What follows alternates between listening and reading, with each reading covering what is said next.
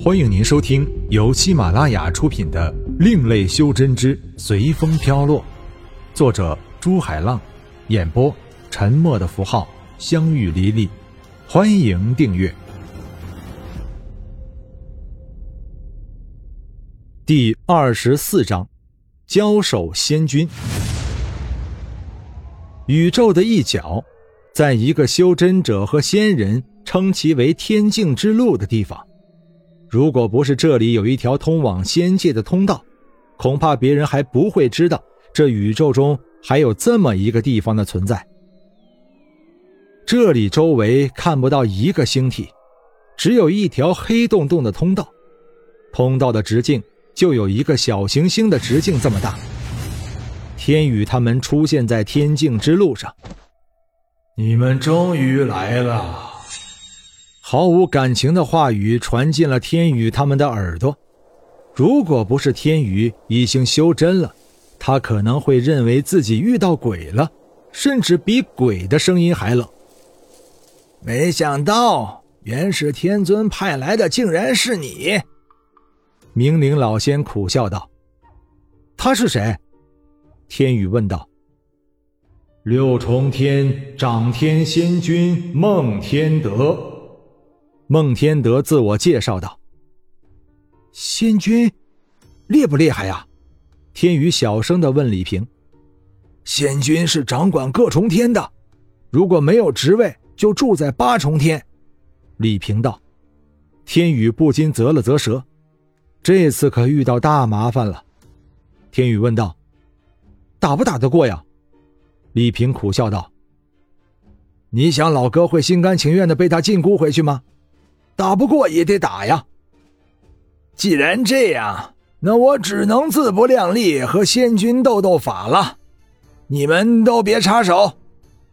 明灵老仙向天宇和李平道：“他知道，只要他们不插手，仙君是不会拿他们怎么样的。”老哥，天宇还没说完，明灵老仙就道：“我说了，不要插手，就不要插手。”何况你老哥我还不一定会输呢。来吧，你打败我，就可以拿我回去向始元天尊交代了。明灵老仙说着，就从手镯里拿出一根箫，吹奏起来。高昂的箫声充斥着整个天境之路，好似来到了一个古战场，震天的呐喊，咚咚的鼓声。兵器的碰撞声，万马奔腾的声音不时传来。忽而箫音低转，有如细细呢喃，有如女子低低的啜泣，又有如妻子深情的埋怨。忽而箫音又转为绵长，好似有一座大山挡在眼前，不可逾越。没想到老哥还会这一招，天宇笑道。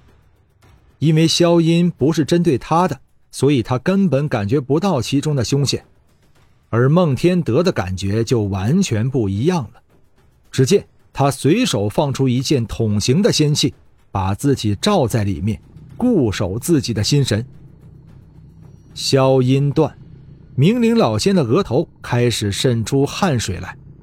虽然他占了点上风，但根本没能对孟天德造成什么打击。而自己的仙灵之气正在不断流失。孟天德抓住机会，放出仙剑，向明灵老仙飞来。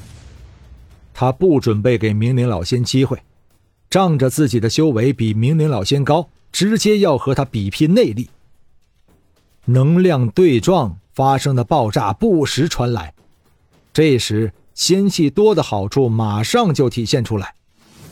明灵老仙不停放出不同属性的仙气，一会儿来一道火，一会儿来几个天雷，还能和孟天德拼个旗鼓相当。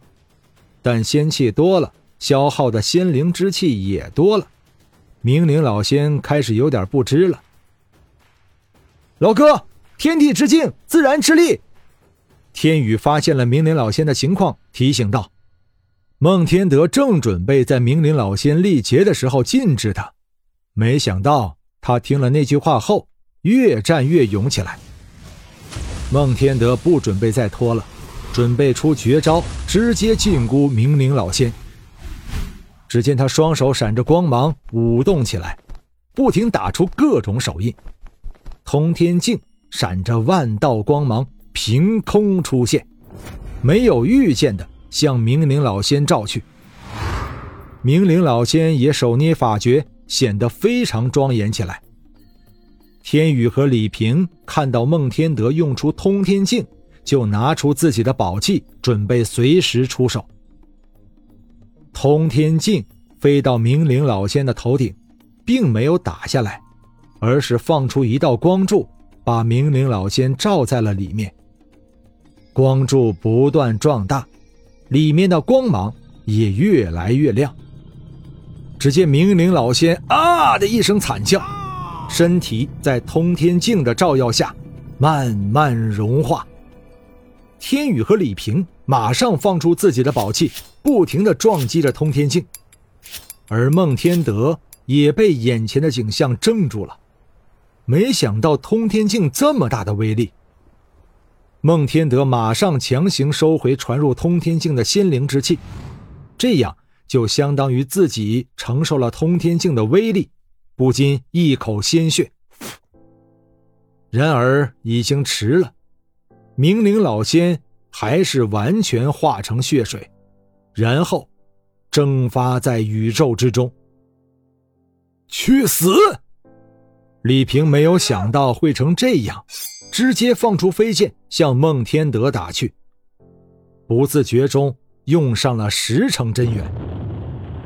孟天德直接承受通天镜的威力后，已经受了很深的伤，根本没有多少仙灵之气去挡李平的飞剑，扔出去抵挡的飞剑被李平的飞剑直接撞回来，又吐了一口鲜血。